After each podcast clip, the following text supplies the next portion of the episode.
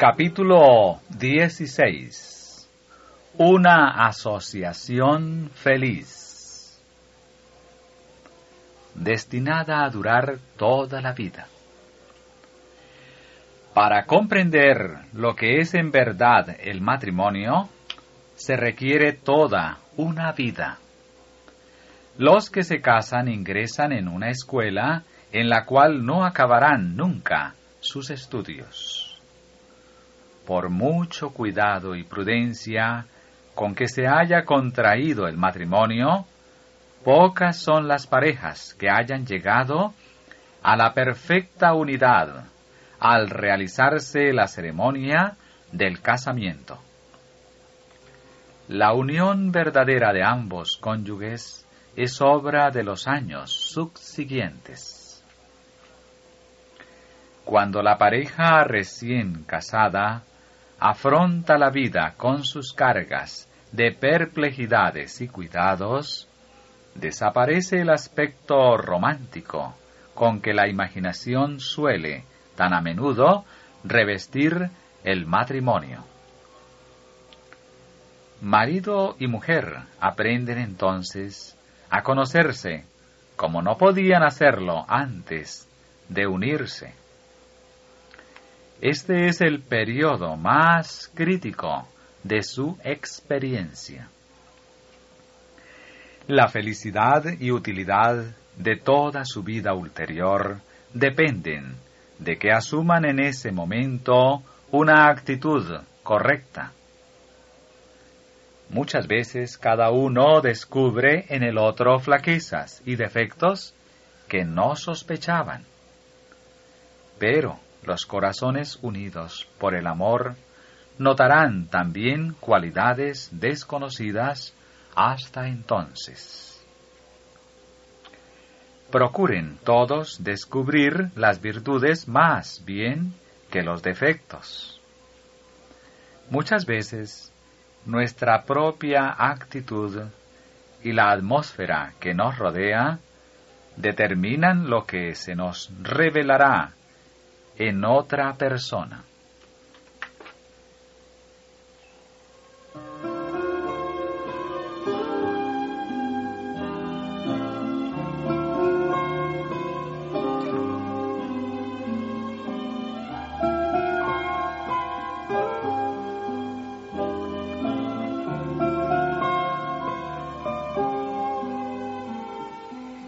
El amor debe ser probado. Vuestro afecto podrá ser tan claro como el cristal, arrobador en su pureza, y sin embargo podría ser superficial por no haber sido probado. Dad a Cristo en todas las cosas el lugar primero, el último, y el mejor. Contempladle constantemente, y vuestro amor por él, en la medida en que sea probado, se hará cada día más profundo y más fuerte. Y a medida que crezca vuestro amor por Él, vuestro amor mutuo aumentará también en fuerza y profundidad. Aunque se susciten dificultades, congojas y desalientos, no abriguen jamás ni el marido ni la mujer el pensamiento de que su unión es un error o una decepción. resuélvase cada uno de ellos hacer para el otro cuanto les sea posible. Sigan teniendo uno para con el otro los miramientos que se tenían al principio. Aliéntese uno a otro en las luchas de la vida. Procure cada uno favorecer la felicidad del otro. Haya entre ellos amor mutuo y soportense uno a otro. Entonces el casamiento en vez de ser la terminación del amor, será más bien su verdadero comienzo. El calor de la verdadera amistad, el amor que une un corazón al otro, es sabor anticipado de los goces del cielo. Todos deben cultivar la paciencia practicándola. Al ser uno bondadoso y tolerante, puede mantener ardiente el amor en el corazón y se desarrollarán en él cualidades que el cielo aprobará.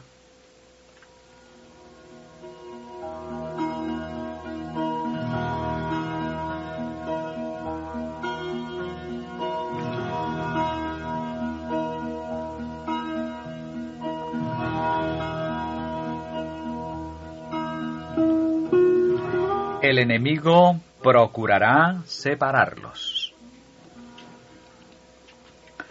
Satanás está siempre listo para obtener ventajas cuando se presenta cualquier divergencia y al influir sobre los rasgos de carácter censurables hereditarios que haya en el esposo o la esposa, procurará enajenar a quienes unieron sus intereses en un pacto solemne delante de Dios por sus votos matrimoniales prometieron ser como uno solo. Al convenir la esposa en amar y obedecer a su esposo, y éste en amarla a ella y protegerla. Si ambos obedecen a la ley de Dios, el demonio de la disensión se mantendrá alejado de la familia, y no habrá división de intereses ni se permitirá enajenamiento alguno de los afectos.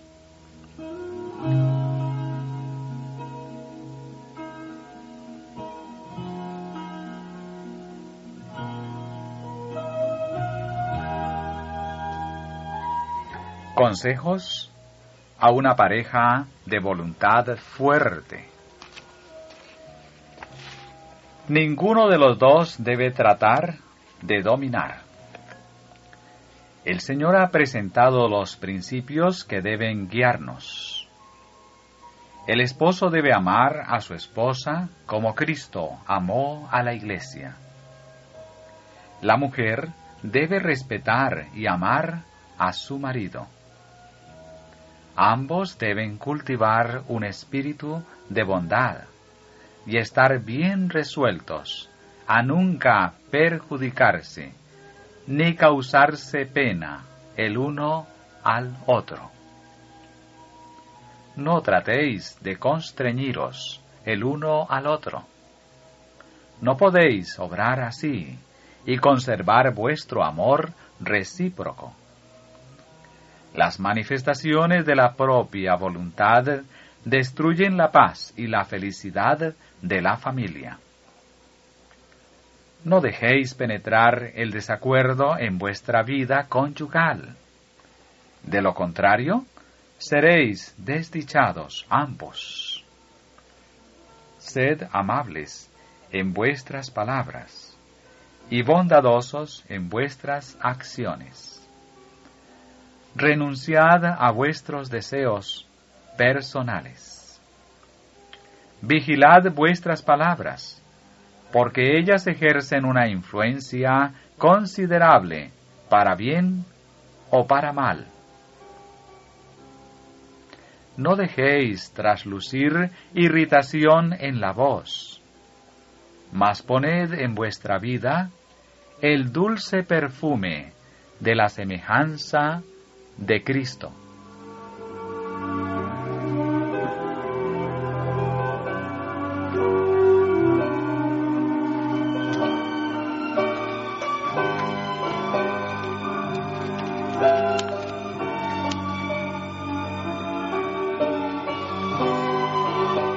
Expresen el amor en palabras y hechos.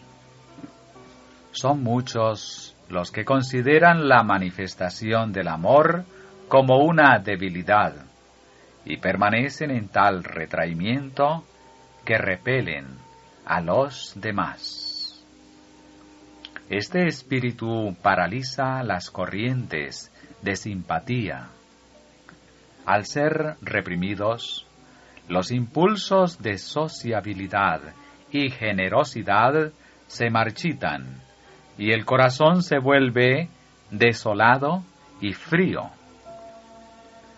Debemos guardarnos de este error. El amor no puede durar mucho si no se le da expresión. No permitáis que el corazón de quienes os acompañen se agoste por falta de bondad y simpatía de parte vuestra. Ame cada uno de ellos al otro antes de exigir que el otro le ame. Cultive lo más noble que haya en sí y esté pronto a reconocer las buenas cualidades del otro.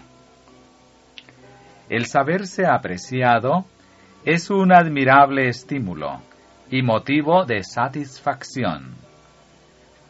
La simpatía y el respeto alientan el esfuerzo por alcanzar la excelencia, y el amor aumenta al estimular la persecución de fines cada vez más nobles.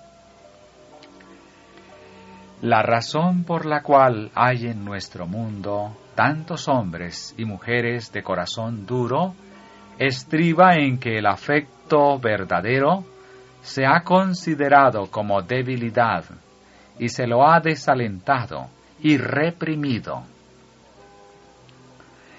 La parte mejor de la naturaleza de esas personas fue pervertida y atrofiada en la infancia. Y a menos que los rayos de la luz divina puedan derretir su frialdad y el egoísmo de su duro corazón, la felicidad de los tales queda sepultada para siempre. Si queremos tener un corazón tierno, como lo tuvo Jesús cuando estuvo en la tierra, y una simpatía santificada, como la que sienten los ángeles hacia los mortales pecaminosos, debemos cultivar las simpatías de la infancia, que son la sencillez misma. Entonces seremos refinados, elevados y dirigidos por los principios celestiales.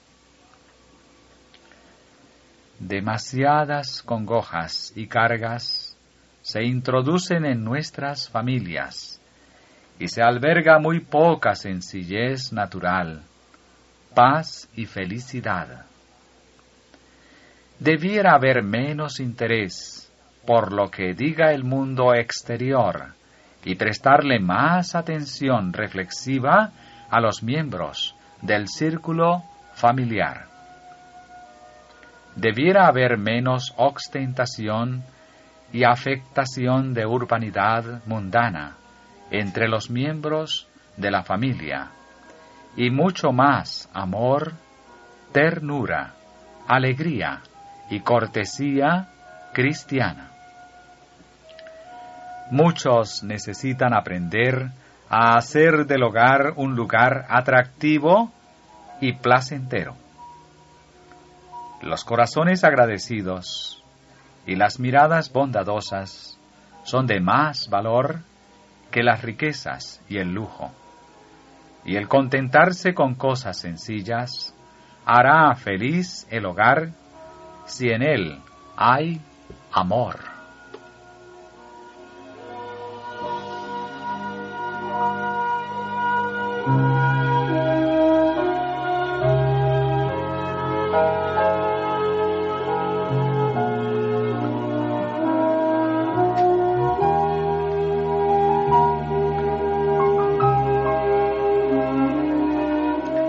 Las pequeñas atenciones valen mucho. Dios nos prueba por los sucesos comunes de la vida. Son las cosas pequeñas las que revelan lo más recóndito del corazón. Son las pequeñas atenciones, los numerosos incidentes cotidianos y las sencillas cortesías las que constituyen la suma de la felicidad en la vida. Y el descuido manifestado al no pronunciar palabras bondadosas, afectuosas y alentadoras, ni poner en práctica las pequeñas cortesías, es lo que contribuye a formar la suma de la miseria de la vida. Se encontrará al fin que el haberse negado a sí mismos para bien y felicidad de los que nos rodean constituye una gran parte de lo que se registra en el cielo acerca de la vida. Se revelará también el hecho de que el preocuparse de sí mismo, sin tener en cuenta el bien o la felicidad de los demás, no deja de ser notado por nuestro Padre Celestial.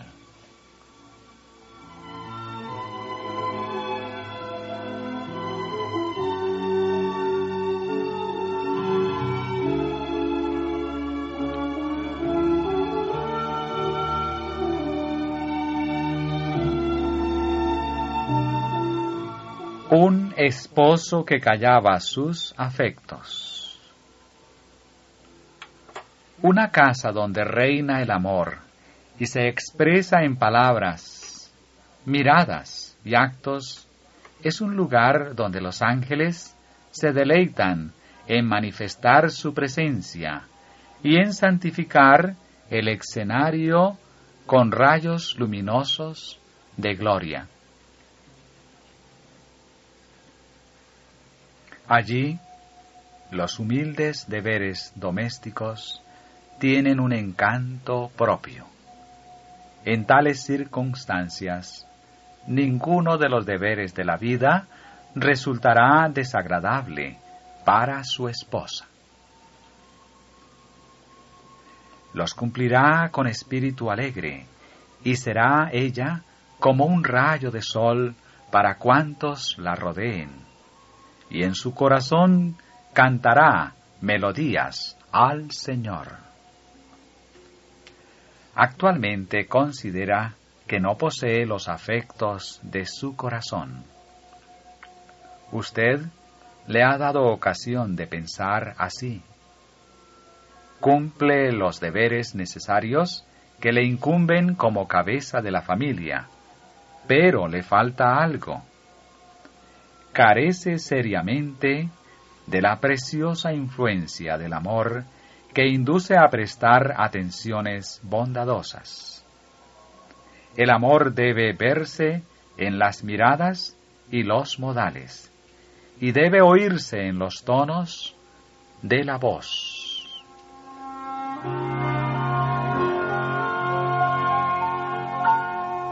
Una esposa reconcentrada en sí misma.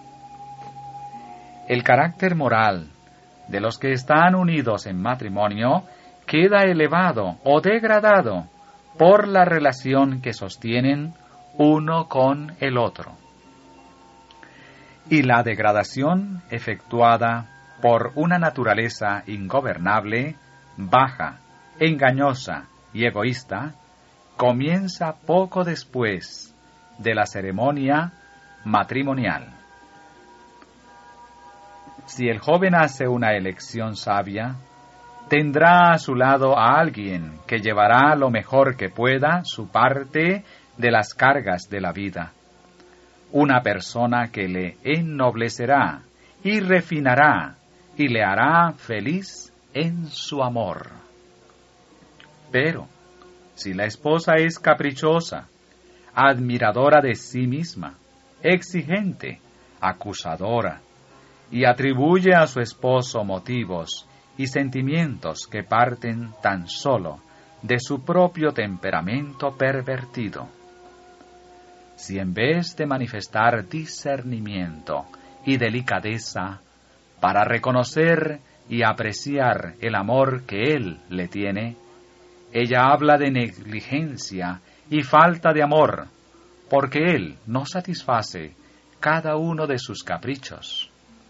Provocará casi inevitablemente aquello mismo que parece deplorar.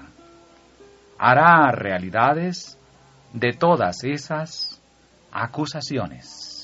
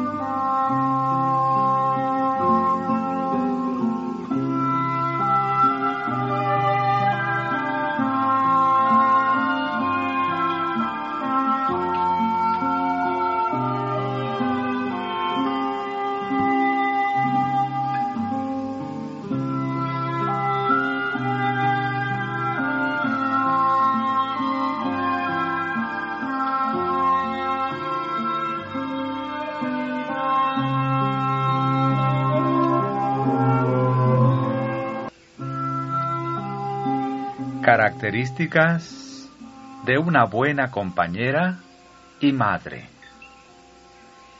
En vez de sumirse en una simple rutina de faenas domésticas, encuentre la esposa y madre de familia tiempo para leer, para mantenerse bien informada, para ser compañera de su marido y para seguir de cerca el desarrollo de la inteligencia de sus hijos. Aproveche sabiamente las oportunidades presentes para influir en sus amados de modo que los encamine hacia la vida superior. Haga del querido Salvador su compañero diario y su amigo familiar Dedique algo de tiempo al estudio de la palabra de Dios, a pasear con sus hijos por el campo y a aprender de Dios por la contemplación de sus hermosas obras. Consérvese alegre y animada. En vez de consagrar todo momento a interminables costuras, haga de la velada de familia una ocasión de grata sociabilidad, una reunión de familia después de las labores del día. Un proceder tal induciría a muchos hombres a preferir la sociedad de los suyos en casa a la del casino o de la taberna. Muchos muchachos serían guardados del peligro de la calle o de la tienda de comestibles de la esquina. Muchas niñas evitarían las compañías frívolas y seductoras. La influencia del hogar llegaría a ser entonces, para padres e hijos, lo que Dios se propuso que fuera, es decir, una bendición para toda la vida. La vida matrimonial no es sólo romántica. Tiene sus dificultades verdaderas y sus detalles prosaicos. La esposa no debe considerarse una muñeca a la que se debe mimar, sino como una mujer, una persona que pondrá el hombro bajo cargas reales, no imaginarias, y llevará una vida comprensiva y reflexiva, teniendo en cuenta que hay, además de ella misma, otras cosas en que pensar. La vida real tiene sus sombras y pesares. A cada alma le tocan aflicciones. Satanás obra constantemente para alterar la fe de cada uno y para destruir su valor y esperanza.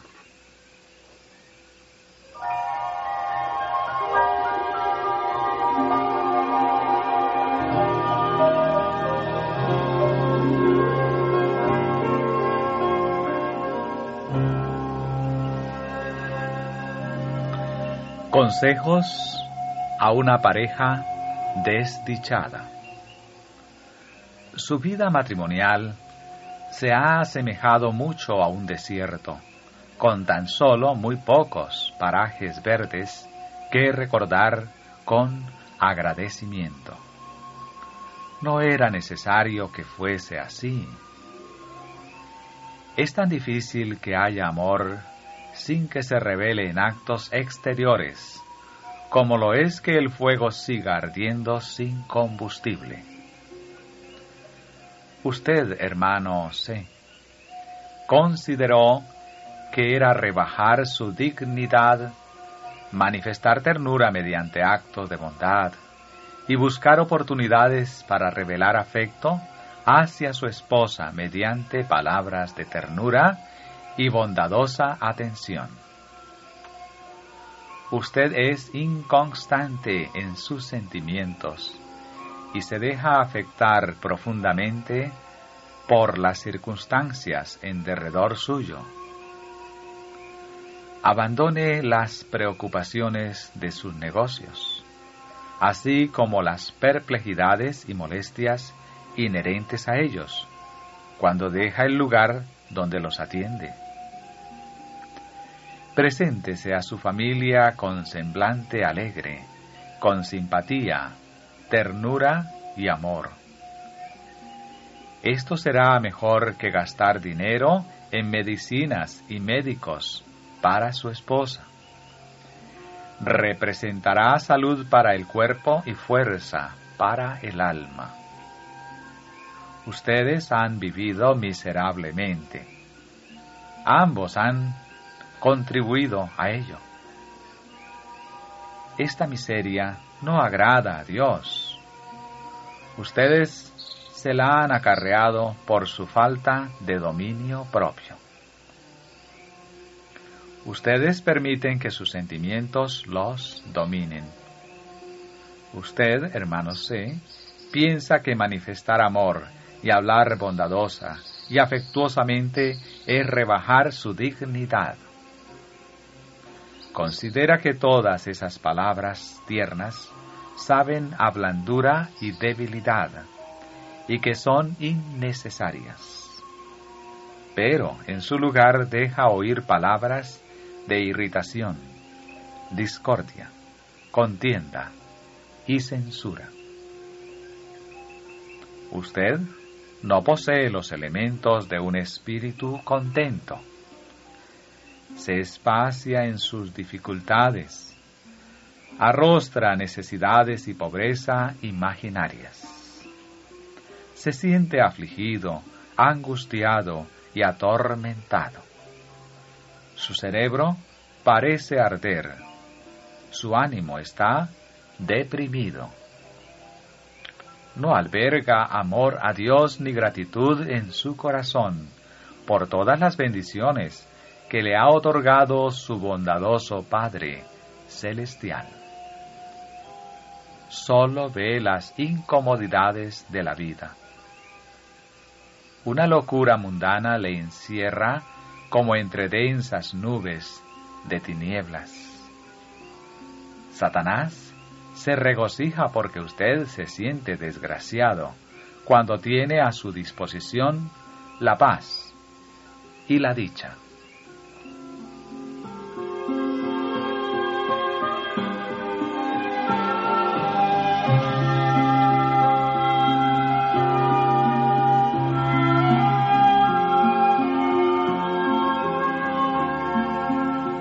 Recompensa de la tolerancia y el amor mutuos.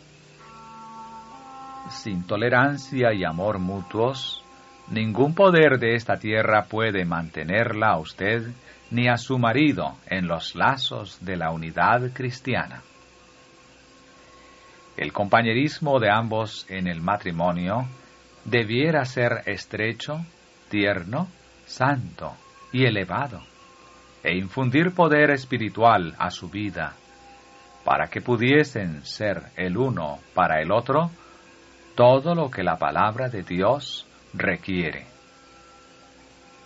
Cuando lleguen a la condición que Dios quiere verles alcanzar, hallarán el cielo aquí y a Dios en su vida. Recordad, hermanos míos, que Dios es amor y que por su gracia podéis llegar a haceros mutuamente felices, según lo prometisteis en ocasión de vuestro matrimonio. Hombres y mujeres pueden alcanzar el ideal que Dios les señala si aceptan la ayuda de Cristo. Lo que la humana sabiduría no puede lograr, la gracia de Dios lo hará en quienes se entregan a Él con amor y confianza. Su providencia puede unir los corazones con lazos de origen celestial. El amor no será tan solo un intercambio de palabras dulces y aduladoras. El telar del cielo teje con urdidumbre y trama más fina, pero más firme que las de los telares de esta tierra. Su producto no es una tela endeble, sino un tejido capaz de resistir cualquiera prueba, por dura que sea. El corazón quedará unido al corazón con los áureos lazos de un amor perdurable.